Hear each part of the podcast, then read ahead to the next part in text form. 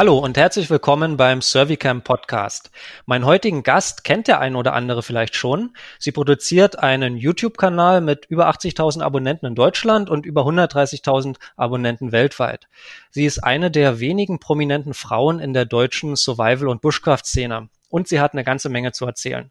Die Rede ist von Vanessa Blank. Vanessa, herzlich willkommen und vielen Dank, dass du dir die Zeit genommen hast, heute bei uns zu sein. Hallo Benjamin, danke für die schöne Anmoderation. Ja, sehr schön. Freut mich, dass es klappt. Sehr gerne. Vor ein paar Episoden hatte ich einen Bogenbauer hier im Podcast und meine erste Frage war, wie wird man eigentlich Bogenbauer? Und das mhm. möchte ich jetzt gerne bei dir wiederholen. Wie wird man denn eigentlich YouTube-Star? Wie hat es denn bei dir angefangen?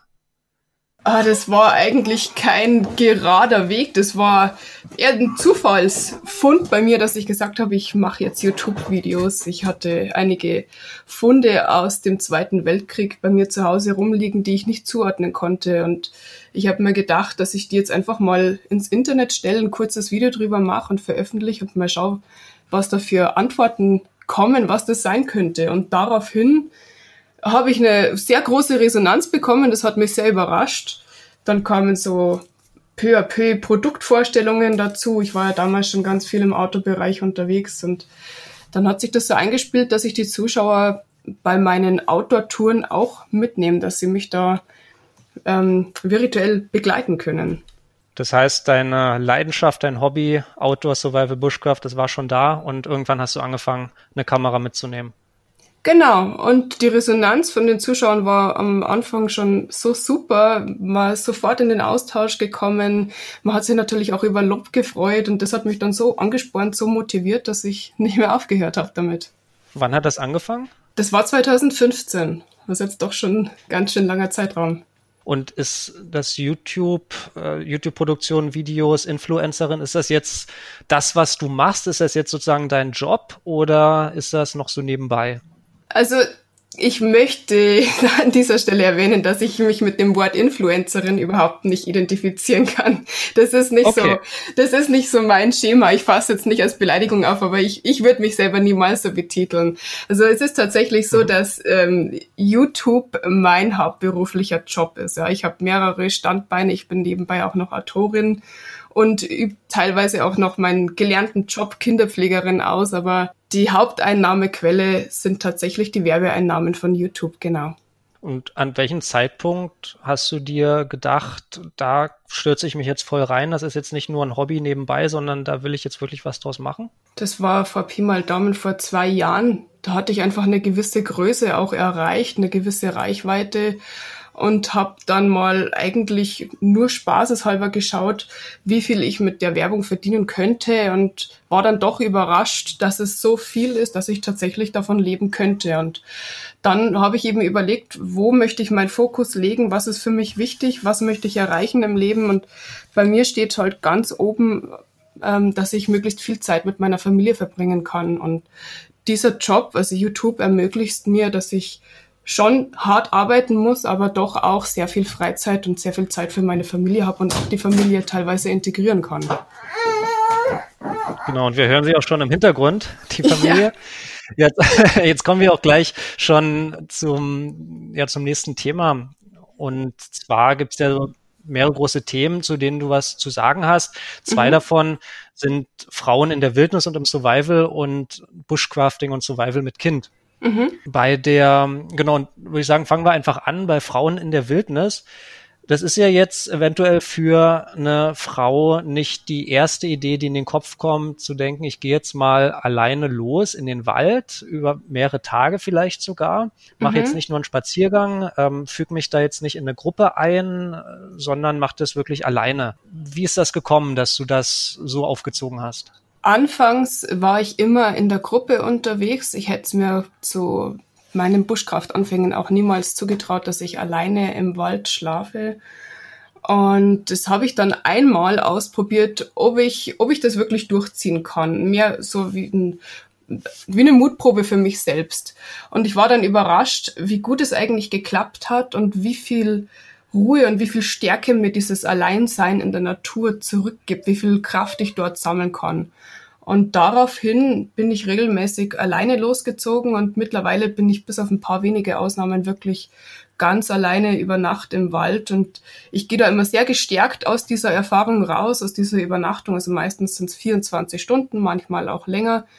Aber das macht mir einfach so viel Spaß, dass es inzwischen zu einer Regelmäßigkeit geworden ist. Und denkst du, dass du dir in irgendwelchen Bereichen andere Gedanken machst, als wenn du jetzt ein Mann wärst, bevor du losziehst? Ja, natürlich, natürlich. Also wenn ich jemanden erzähle, was ich mache und äh, auch preisgebe, dass ich alleine ohne Begleitung im Wald schlafe, dann ist eben die erste Antwort, die man bekommt, hast du denn überhaupt keine Angst? Und es kann ja so viel passieren, es laufen so viel gespinnerte Leute rum. Ähm, ist dir das nicht so risikobehaftet? Und natürlich muss man sich als Frau mehr Gedanken machen als ein Mann. Was, was tue ich zu meiner Sicherheit? Bin ich gefährdet?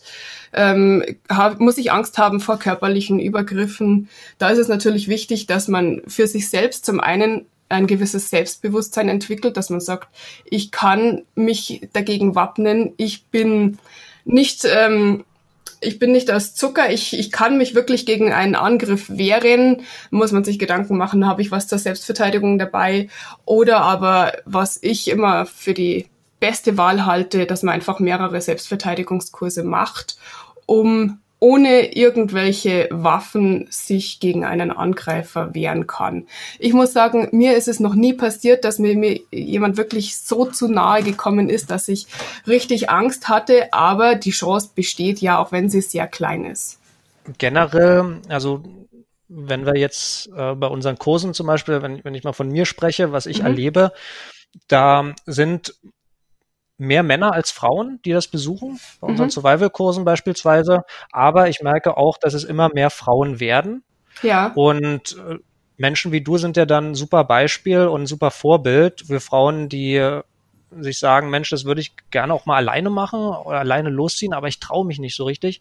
Kannst du denen irgendwelche Tipps noch mitgeben, äh, außer jetzt Erste-Hilfe-Kurs zu besuchen und ja für sich einstehen zu können in solchen Situationen? Mhm. Ähm, vielleicht auch, um generell die Angst zu nehmen, dass es gar nicht so schlimm da draußen ist? Ja, tatsächlich erlebe ich das auch sehr oft, wie es du beschrieben hast, dass mir auch viele Frauen schreiben, sie würden so gerne ähnliche Dinge erleben wie ich, aber sie wissen nicht, wo sie anfangen sollen oder sie trauen sich einfach nicht den ersten Schritt zu machen. Und ich habe ja selber auch mal ganz klein angefangen. Ich kenne diese Ängste, ich kann mich sehr gut damit identifizieren. Und ich rate einfach allen Leuten immer dazu, dass sie nicht alles auf einmal wollen. Man kann nicht sagen, man hat noch nie im Wald übernachtet und dann geht man gleich für 24 Stunden raus in die Wildnis und alles äh, läuft super, man hat keine Pannen. Das, das ist eine Illusion, die, die wird sich nicht umsetzen lassen.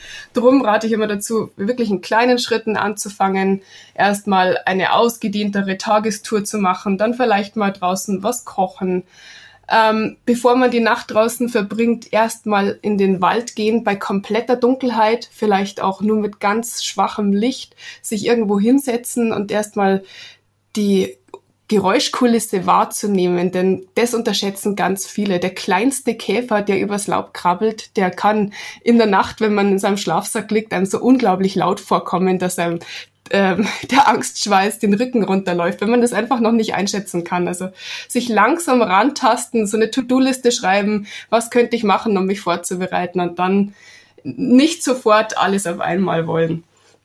Das ist eigentlich so das ja. Wichtigste, wie ich finde, dass man sich langsam rantastet. Und beobachtest du es auch, dass immer mehr Frauen Interesse an dem Thema Survival Bushcraft haben? Ja, ja, durchaus. Also früher war es ja ganz klar eine typische Männerdomäne. Die Männer wollten da einfach, ja, ihr Ding machen, richtig Mann sein, mal auch sich körperlich gehen lassen, richtig mit Werkzeugen arbeiten. Und inzwischen ist tatsächlich doch der Trend da, dass Frauen da auch nacheifern. Und also man kann es, denke ich, bisschen vergleichen bei der Bergsteigerszene. Wer zum Beispiel viel in Bergen unterwegs ist, der bleibt dort auch mal über Nacht, hat auch mal einen Biwak aufgeschlagen und diese Frauen, die vielleicht schon so einen Weg eingeschlagen haben, interessieren sich auch ganz viel für die Buschkraftszene, denn das ist so ein fließender Übergang, finde ich. Man kann beides sehr gut miteinander verbinden und also aus dem Bereich der Sportszene, Bergsteigerszene bemerke ich einen ganz deutlichen Trend und Frauen, die aus diesem Bereich rüber in die Survival- und Bushcraft-Szene ähm, mit rübersiedeln und das miteinander verbinden wollen. Du bist häufig allein unterwegs, aber nicht immer. Manchmal hast du auch deine Kinder dabei. Mhm, genau.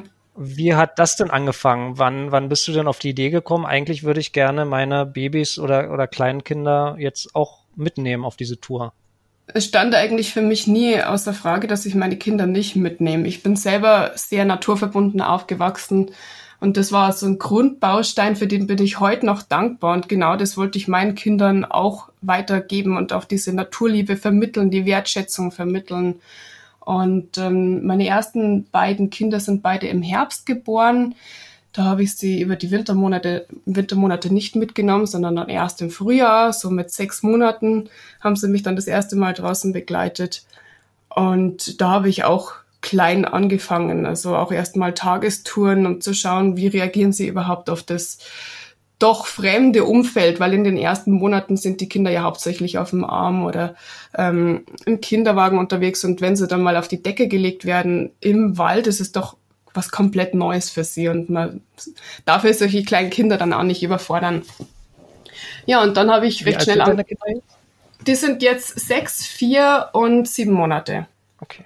Genau, und ähm, da habe ich auch einfach Schritt für Schritt angefangen und ähm, einfach eine sichere Umgebung geschaffen, wo sie die Umgebung erkunden können. Also eine Decke hingelegt, ein paar Zapfen, größere Steine hingelegt, dass man nicht gleich Angst haben muss, dass sie zu irgendwelchen Giftpflanzen krabbeln oder so. Das, das hat sich auch sehr gut eingespielt, aber ich muss natürlich auch sagen, Outdoor mit Kind ist nicht immer ganz so einfach, wie man sich das vielleicht vorstellt. Das beginnt schon bei der Packliste. Wenn ich einen Rucksack für mich alleine packe, dann ist der relativ überschaubar. Und bei Kindern ist halt dann gleich mal ein extra Rucksack voll mit Wechselgewand, Windeln und Feuchttüchern, was eben alles so anfällt. Das ist, es kann durchaus auch in Chaos enden. Machst du auch Übernachtungen mit deinen Kindern?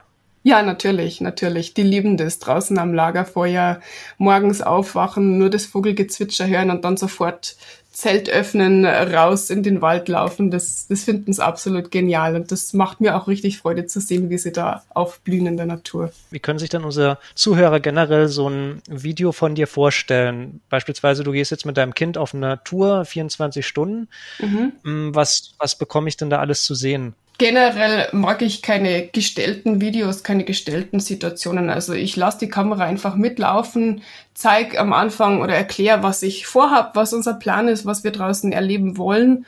Und dann filme ich einfach die, die natürlichen Situationen, die dann bei unserer Übernachtung draußen entstehen. Also wir kochen immer frisch. Das ist eigentlich eins der Highlights immer bei uns draußen, dass wir keine Instant-Produkte verwenden, sondern immer frisch was zubereiten. Das ist für die Kinder auch toll, wenn es dann beim Schnippeln helfen können und am Feuer kochen ist natürlich generell was Besonderes.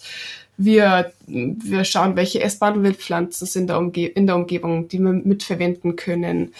Kinder finden ja generell immer irgendwas Mystisches, Magisches, Zwergenhöhlen und ähm, kleine Schneckenhäuser, Schneckenhäuser. Also wir begleiten, die Zuschauer begleiten uns eigentlich bei allem, das wir draußen erleben. Das ist wie ein drittes ähm, Augenpaar, das uns ja über die Schulter schaut und ähm, die Natur genauso entdecken kann, wie wir es in diesem Moment auch machen. Wie ist so deine Philosophie im Bushcrafting? Bist du jemand, der sagt, also so minimalistisch wie möglich und am liebsten unter freiem Himmel oder äh, gerne im Zelt und auch ein bisschen Luxus darf auch mit rein? Das kann man so pauschal eigentlich gar nicht sagen. Also ich bin eine Person, die generell sehr viel Neues immer austestet und gern auch mal an die Grenzen geht. Aber andererseits habe ich auch Touren, wo ich sage, da lasse ich es mir jetzt richtig gut gehen. Da darf auch mal ein kleiner Camping-Club-Hocker mitkommen. Und ein Zelt, je nachdem, wo ich unterwegs bin, hängt natürlich auch immer von der Jahreszeit ab. Also das ist bei mir ganz durchgemischt ich finde, da darf man auch nicht zu starr sein, dass man sagt, Buschkraft, das ist nur das traditionelle Buschkraft. Das hat sich natürlich alles auch weiterentwickelt. Und gerade der Buschkraftmarkt, der ist in den letzten Jahren geboomt, die Survival-Szene, das hat alles richtig Aufmerksamkeit bekommen. Und auf diesen Zug sind natürlich auch ganz viele Hersteller aufgesprungen. Und es gibt ganz viele Zubehörteile, Gadgets, die, die das Outdoor-Leben erleichtern. Und da scheiden sich jetzt die Geister, ob man das draußen wirklich braucht oder nicht. Ich finde, jeder soll da einfach seinen Weg finden, ob mit Ausrüstung oder nur ganz wenig, ganz traditionell. Das muss jeder für sich selbst entscheiden. Wenn du drei deiner Ausrüstungsgegenstände auf die einsame Insel mitnehmen dürftest, welche wären das? Das wäre eine Axt, kein, kein Messer und keine Säge, denn ich finde, die Axt vereint das alles. Ich kann mit einer Axt genauso ähm, Bäume fällen, kann aber auch ein Butterbrot schmieren, blöd gesagt. Ähm, die erleichtert mir das Arbeiten draußen ungemein. Dann wäre es ein Feuerstarter. Und der dritte Gegenstand, hm, das ist schwierig. Vielleicht eine, eine Decke. Ja, das wären so meine drei Gegenstände. Okay. Und neben unzähligen guten Erfahrungen, die du gemacht hast draußen, war auch mindestens eine dabei in letzter Zeit, bei der es etwas blöd ausgegangen ist für dich. Du hast dir äh, eine Zecke eingefangen, mhm. die dann zu einer Hirnhautentzündung geführt hat. War das genau. so? Ja, richtig. Ja, das genau. sind natürlich so. Äh, Und, hm? Entschuldigung, ich habe dich unterbrochen, du warst noch nicht fertig. Genau, na, ich, was ich fragen wollte oder worauf es hinausläuft, ähm, was, äh, was genau ist passiert und äh, hat sich jetzt im Nachhinein für dich was geändert, wie du dich verhältst, äh, vor allem gegenüber Zecken und vor allem auch, wenn du mit deinem Kind unterwegs bist? Mhm. Ja, ich lebe in einem Zeckenrisikogebiet. Also ich, hat, ich habe in der Vergangenheit und habe auch immer noch unglaublich viele Zecken und ich habe bis jetzt noch nicht die Lösung gefunden, das Mittel, das mir die Zecken absolut vom Leibe hält. Das Einzige, was halt wirklich hilft, ist regelmäßig absuchen und ähm, lange Hosen tragen, Socken über die Hose, dass die Zecken einfach ein, eine lange Distanz haben, bis sie wirklich am Körper angelangen. Und ähm, ich hatte in der Vergangenheit eben schon ganz viele festgebissene Zecken. Da war zum Glück nie was. Ich bin nie erkrankt. Und ja, im Spätsommer war ich auf Natur und ich habe gemerkt, dass irgendwas mit mir nicht stimmt. Mein Auge hat zum Zucken angefangen und ich, ich war geistig nicht mehr richtig fit. Es war, als ob ich betrunken wäre. Ich habe einfach gemerkt, ich kann gar nicht mehr richtig denken. Und im Laufe der Nacht sind dann noch Gelenkschmerzen dazugekommen und unglaublich starke Kopfschmerzen. Erst habe ich diese ganzen Symptome nicht richtig zuordnen können, dann ist ja auch sehr grippeähnlich. Und im Laufe der Nacht ist mir dann der Gedanke gekommen, ob ich mich nicht vielleicht an Borreliose infiziert haben könnte.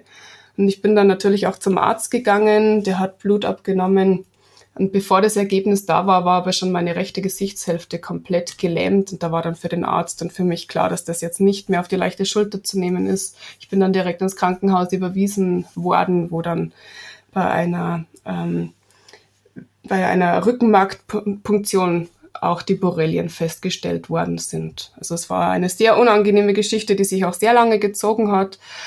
Ähm, aber ich bin verhältnismäßig gut aus der Sache wieder rausgekommen mein Gesicht ist noch teilweise gelähmt, aber schon um Welten besser und sonst bin ich absolut symptomfrei. Mich haben jetzt tatsächlich auch ganz viele Leute gefragt, ob das was an meiner Einstellung verändert, ob ich jetzt eine größere, größere Distanz zur Natur verspüre, aber ich muss da ganz klar sagen, nein. Natürlich macht man sich jetzt mehr Gedanken, wenn man eine Zecke entdeckt, auch gerade bei den Kindern, weil da die Symptome ganz anders verlaufen als bei Erwachsenen vielleicht dann später erkannt werden. Aber ich kann genauso gut einen Seckenbiss haben, wenn ich im Garten unterwegs bin. Für mich ist die Natur nicht wegzudenken. Es ist ein wesentlicher Bestandteil. Von dem her wird sich da auch in Zukunft bei mir nichts ändern. Ich bin vielleicht ein bisschen vorsichtiger geworden, aber ich werde die Natur trotzdem mit allen Sinnen genießen, so wie ich es in der Vergangenheit gemacht habe. Das ist eine sehr optimistische und, und gute Aussage, denn was ich jetzt nicht erreichen möchte, ist, dass Leute jetzt Angst haben und nicht mehr in den Wald rausgehen und nicht mehr in die Natur rausgehen, weil sie äh, fürchten, da eine ähnliche Erfahrung zu machen. Mhm. War das denn bei dir eine Zecke, die jetzt eine längere Zeit drin war oder die irgendwie ähm, was Besonderes hatte? Denn ich habe die Erfahrung gemacht, solange man die Zecke sehr schnell rausmacht, dann passiert normalerweise auch nichts. Das kann man so pauschal nicht sagen. Also ich, ich wusste auch gar nicht mehr, welcher von den unzähligen Zeckenbissen, die ich habe, genau diese eine Zecke war. Denn bei mir hat das typische Sym äh, Symptom der Wanderröte gefehlt. Also ich wusste gar nicht, hm. an welcher Körperstelle war jetzt genau diese infizierte Zecke. Ähm, wie du schon sagst, je eher man die Zecke entfernt, desto besser. Wichtig ist halt, dass man die richtige Methode anwendet, denn ganz viele ertränken die Zecken zum Beispiel mit Alkohol oder verbrennen sie. Dadurch wird der Speichelfluss bei dem die Borrelien übertragen werden, eben erst recht angeregt. Die Zecke übergibt sich sozusagen dann nochmal und somit hat man den konzentrierten Bakteriencocktail intus. Also schnell entfernen, auch wenn man vielleicht jetzt gerade keine Pinzette dabei hat. Hauptsache, sie ist draußen. Der Kopf fällt dann von alleine ab, der verkapselt sich dann, falls der wirklich stecken bleiben sollte. Das ist jetzt nicht die Riesendramatik. Du lebst ja auf einem Bauernhof, richtig? Richtig, genau. Ich habe so ein bisschen genau. Selbstversorger-Dasein. Ja, genau. Das ist nämlich auch noch ein Thema, über das ich mit dir sprechen wollte. In welchem Umfang kannst du denn sagen, du machst Selbstversorgung, äh, Tiere, äh, Gemüse, Obst? Äh, was was gibt's denn alles bei dir? Was machst du alles? Mhm, also ich habe zwei oder eigentlich drei Standbeine in der Selbstversorgung. Das eine ist ein großer Gemüsegarten. Dann habe ich eine ganz große Streuobstwiese mit vielen alten Obstbäumen. Und der dritte Punkt ist die Tierhaltung. Ich habe Schafe, Kaninchen, Hühner, Enten und Gänse. Die liefern mir eben das nötige Fleisch und die tierischen Nebenerzeugnisse wie Daunen, Eier, Felle, Leder. Und ähm, der Gemüsegarten ernährt meine Familie das ganze Jahr. Also nicht nur in den Sommermonaten, da muss ich gar nichts zukaufen, aber ich mache auch Überschüssiges ein. Also ich wächst ganz klassisch wie zu Großmutters Zeiten im Wecktopf ein und konnte auch in den Wintermonaten davon profitieren. Aber man muss natürlich ganz klar sagen, man kann sich hier bei uns in Deutschland fast unmöglich komplett selbst versorgen. Dinge wie Reis, Mehl, dann natürlich die ganzen Hygieneartikel. Das ist ganz schwierig, das aus eigenen Ressourcen herzustellen. Also das ist eine Illusion. Ich würde sagen, meine Selbstversorgung ist so, macht so ungefähr einen Anteil von je nach Saison ungefähr 60 Prozent aus und die 40 Prozent muss ich dann zukaufen. Und wenn ich es jetzt richtig verstanden habe, gehst du auch noch einen Schritt weiter als äh, viele andere, die in der Richtung unterwegs sind. Du nutzt also von den Tieren nicht nur das Fleisch, sondern auch das Fell und machst dann aus der Haut auch Leder, ist das richtig? Genau, ja. Bis jetzt habe ich noch nicht richtig Leder gegerbt, sondern das Fell in den Wald gehängt und dann den Ameisen überlassen. Das habe ich ähm, beim Sepp Waldhandwerk im Waldtierpark damals gesehen. Das fand ich ganz interessant. Das ist eine sehr ähm, kraftsparende Methode. Verarbeitest du das dann weiter? Machst du dann äh, Kleidungsstücke draus oder? Ich habe tatsächlich mal Lederschuhe ähm, nach Steinzeitart draus gemacht, genau. Aber die haben sich dann nicht als wirklich alltagstauglich erwiesen, muss ich ehrlich gesagt zugeben. Vielleicht der zwe das zweite Paar, was du dann machst. Ja, ich hoffe, immer positiv denken, genau. Genau. Und ich habe gesehen äh, bei deinen YouTube-Videos, manchmal kommt auch der Fuchs vorbei und dann ist einer ganz weniger da. Mhm. Ist das, äh, was hast du denn so für eine, für eine Verbindung zu deinen Tieren? Ist das ein großer Schlag für dich, wenn sowas passiert? Oder hast du da eher eine distanzierte äh, Herangehensweise und sagst, also das ist das Nutzvieh und äh, da denke ich jetzt nicht großartig drüber nach. Doch, ich habe schon eine intensive Verbindung zu meinen Tieren. Das klingt für viele immer sehr makaber, wenn man sagt, zu einerseits ist es ein Nutztier und andererseits habe ich dieses Tier total gern. Also ich stehe da ganz offen dazu. Ich, ich esse Fleisch und ich schlachte auch meine eigenen Tiere. Für mich ist wichtig, dass diese Tiere, die ich zu mir nehme, einfach ein gutes Leben geführt haben und da gehört eben auch dazu, dass man sich ihnen zuwendet, dass man mal mit ihnen redet, dass man sie streichelt und dann entwickelt sich automatisch eine intensivere Bindung zu den Tieren, ganz klar. Du hast ein Buch geschrieben, das bald rauskommt. Mhm. Magst du uns dazu noch was erzählen? Ja, gerne. Also mein Buch heißt Frei und Wild. Das ist jetzt dann im Februar erhältlich. Es hat mich sehr viele Stunden und Nerven gekostet, aber ich bin unglaublich stolz, dass es jetzt fertig ist und dann in den Handel kommt. Das soll einfach ein Wegweiser sein für alle Outdoor-Begeisterten, nicht nur speziell im Bushcraft- und Survival-Bereich, sondern einfach für alle Leute, die das Bedürfnis haben, der Natur ein bisschen näher zu kommen mit Inspirationen, Anregungen, aber einfach ganz viel praktischen Tipps und Tricks. Welche Ausrüstung benötige ich? Wie sieht's im rechtlichen Bereich aus? Was darf ich, was darf ich nicht? Rezepte, persönliche Erfahrungen. Also einfach ein kunterbunter Mix von dem, was ich bis jetzt an Erfahrungsschatz gesammelt habe. Und was würdest du sagen, ist die Zielgruppe? Also an, an wen richtet sich das Buch und, und was würdest du gerne damit erreichen? Ich würde gerne damit erreichen, dass viel mehr Leute sich intensiver mit der Natur beschäftigen. Das ist immer so ein zweischneidiges Schwert. Denn einerseits sage ich, sollen mehr Leute raus in die Natur kommen. Andererseits ist es natürlich so, dass vieles von dem, was wir Survivalisten oder Bushcrafter machen und praktizieren, natürlich nur geduldet ist, weil es nicht zu viele Leute machen. Aber mir ist wichtig, dass unsere Natur geschützt wird, dass viel mehr Leute einfach wieder einen Bezug dazu haben. Und ich fand, dass das jetzt gerade in der Corona-Zeit ganz präsent war, dass man eben nicht fortreisen konnte. Man musste die Natur vor Ort zu Hause genießen. Und ich finde, da haben ganz viele Leute ein bisschen umgedacht, wie, wie schön wir es eigentlich hier direkt vor Ort haben, wie schön unsere Wälder sind und dass man sich da vielleicht ein bisschen mehr zum Schutz und zur Erhalt von genau diesen Kleinoden einsetzen sollte. Und ich möchte einfach generell die Natur anderen Leuten wieder näher bringen, sie dazu ermutigen, tiefer einzutauchen, bisschen mehr Zeit draußen verbringen als nur den Waldspaziergang. Die Natur mit allen Sinnen genießen und einfach Lust drauf machen. Ähm, ja, ein bisschen von dem zu erleben, was ich in meinen Videos herzeige, was ich draußen so erlebe. Hast du da auch ein paar Tipps für Leute, die gerne so eine Tour machen würden, aber na, ist das ganz erlaubt, was ich da vorhabe, wenn ich da jetzt mit, mit Campingkoche irgendwo äh, was brate und dann kommt der Förster, äh, kann mir dann was passieren oder wie, wie kann ich da rangehen? Hm, beschäftigst du dich da auch mit in dem Buch?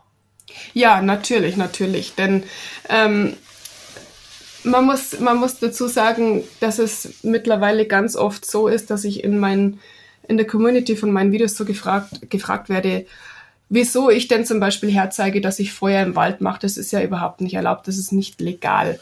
Und da appelliere ich einfach an die Leute, dass sie selbst auch ein bisschen nachdenken müssen, ein bisschen recherchieren müssen, was darf ich und was darf ich nicht. Ich kann nicht in jedem Video erklären, wie die Rechtslage ist.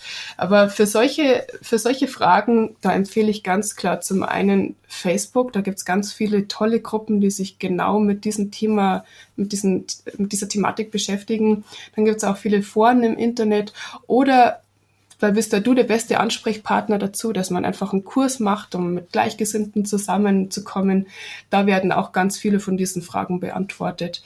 Und ähm, wer einsteigen möchte, wer sowas mal für sich ausprobieren möchte und auf die sichere Seite, auf der sicheren Seite sein möchte, dem empfehle ich immer, dass er eine Trekkingroute gibt, geht. Es gibt viele verschiedene Trekkingrouten innerhalb Deutschlands mit Übernachtungsplätzen. Das sind oft schon vorinstallierte Feuerstellen. Da kann man legal Feuer machen, legal übernachten und da kann man einfach so ein bisschen reinschnuppern.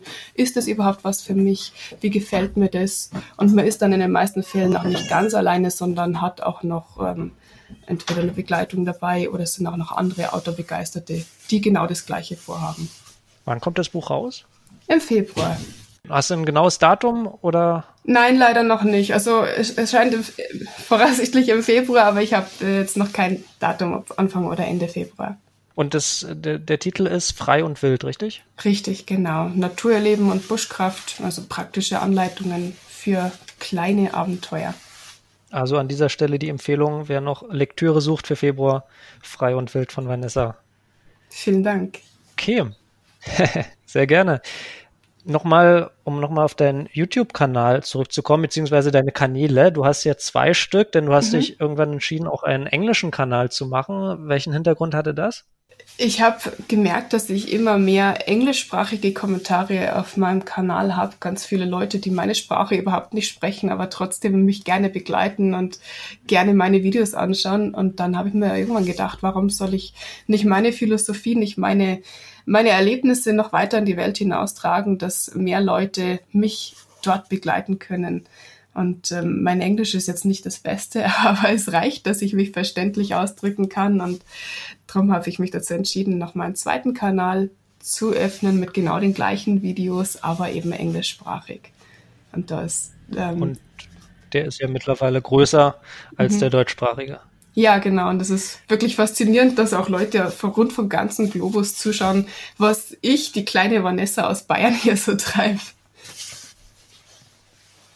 Wo soll es denn bei dir hingehen? Hast du schon Pläne für die nächsten Jahre? Um ehrlich zu sein, habe ich im Laufe meines Lebens so die Erfahrung gemacht, dass es meistens besser läuft, wenn man sich gar keine großen Pläne macht. Denn dann, also ich bin ein Perfektionist und wenn ich mir Ziele setze, dann möchte ich die auch genauso durchsetzen und erreichen, wie ich es mir vorgenommen habe. Und wenn dann mal was nicht glatt läuft, dann bin ich schnell enttäuscht. Und wenn man sich keine Ziele feststeckt, dann wird man auch nicht enttäuscht. Von dem her lasse ich eigentlich alles immer auf mich zukommen und schaue, was sich so entwickelt, weil es öffnen sich ja ständig neue Türen und ich bin dann einfach gespannt, was so auf mich zukommt.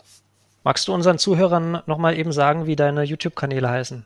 Genau, gerne. Der deutsche Kanal heißt Vanessa Blank, Bushcraft und Abenteuer und der englischsprachige Wildwoman Bushcraft. Und wenn ich mich richtig erinnere, bietest du auch selber Kurse an. Kannst du uns darüber noch was sagen? Genau, im Moment natürlich wie so viele andere nicht. Also ich, ich habe keine Homepage, ich gebe keine regelmäßigen Kurse, sondern eher auf Anfrage und dann passgeschneidert auf die Bedürfnisse und Ansprüche des Kursbesuchers. Also die einen interessiert nur Wildpflanzenkunde, die anderen möchten gerne mal im Wald nur ein Shelter bauen, die nächsten möchten im Wald übernachten. Also das ist eigentlich immer maßgeschneidert für die Interessen des oder derjenigen und ähm, auch nur in sehr, sehr kleinen Gruppen. Das heißt, wenn jemand Interesse hat, dann einfach deine Kontaktdaten raussuchen, Facebook, YouTube. Genau. Und dich kontaktieren. Mhm, genau. Vanessa, magst du uns noch irgendwas mit auf den Weg geben? Äh, letzte Worte, was du schon immer mal sagen wolltest. Oh, du stellst mich vor Herausforderungen. Ähm, ja, vielleicht einfach nochmal anknüpfen an die, an die Wertschätzung der Natur, dass wir da viel mehr auf unsere Natur achten, die wir hier vor Ort haben. Klimaschutz ist in allen Munde, aber ja, richtig viel ankommen sehe ich nicht.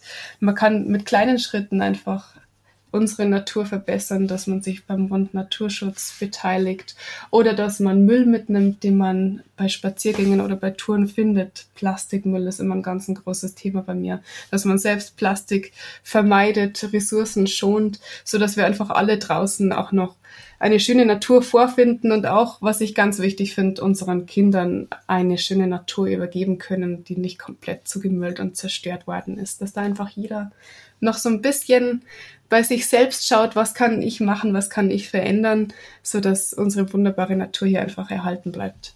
Na, das ist doch ein Wort. Vielen Dank, dass du bei uns warst, dass du dir die Zeit genommen hast, mit uns hier zu sprechen im Podcast. Ich würde mich freuen, und auch wenn die Zuhörer Interesse haben, dich irgendwann mal wieder zu begrüßen mhm. Und auch dein Buch zu lesen. Vielleicht landet ja ein Exemplar bei mir. Wenn ja, natürlich. Okay, ja, und dann wünsche ich dir weiterhin alles Gute, auch mit deinen Kindern zusammen, diesen YouTube-Kanal und die YouTube-Kanäle weiterzuführen und deine Kurse anzubieten, weitere Bücher zu schreiben. Und ja, freue mich auf das nächste Mal mit dir. Vielen Dank, lieber Benjamin. Hat mir sehr viel Spaß gemacht, hier mit dir zu plaudern. War wirklich schön. Vielen Dank. Dann hören wir uns ganz bald wieder. Auch alles Gute für dich und mach's gut.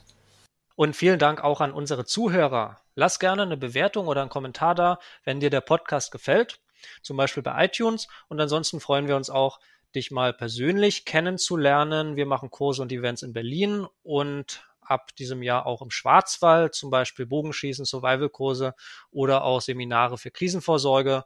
Dazu kommen unsere Weiterbildungen, zum Beispiel für Survival-Trainer oder Erlebnispädagogen und natürlich Firmenfeiern, Betriebsausflüge, Kindergeburtstage, Junggesellenabschiede und vieles mehr. Alles, was draußen ist und Spaß macht, das findest du auf servicamp.de. Und wir hören uns in der nächsten Folge wieder. Bis dahin, alles Gute.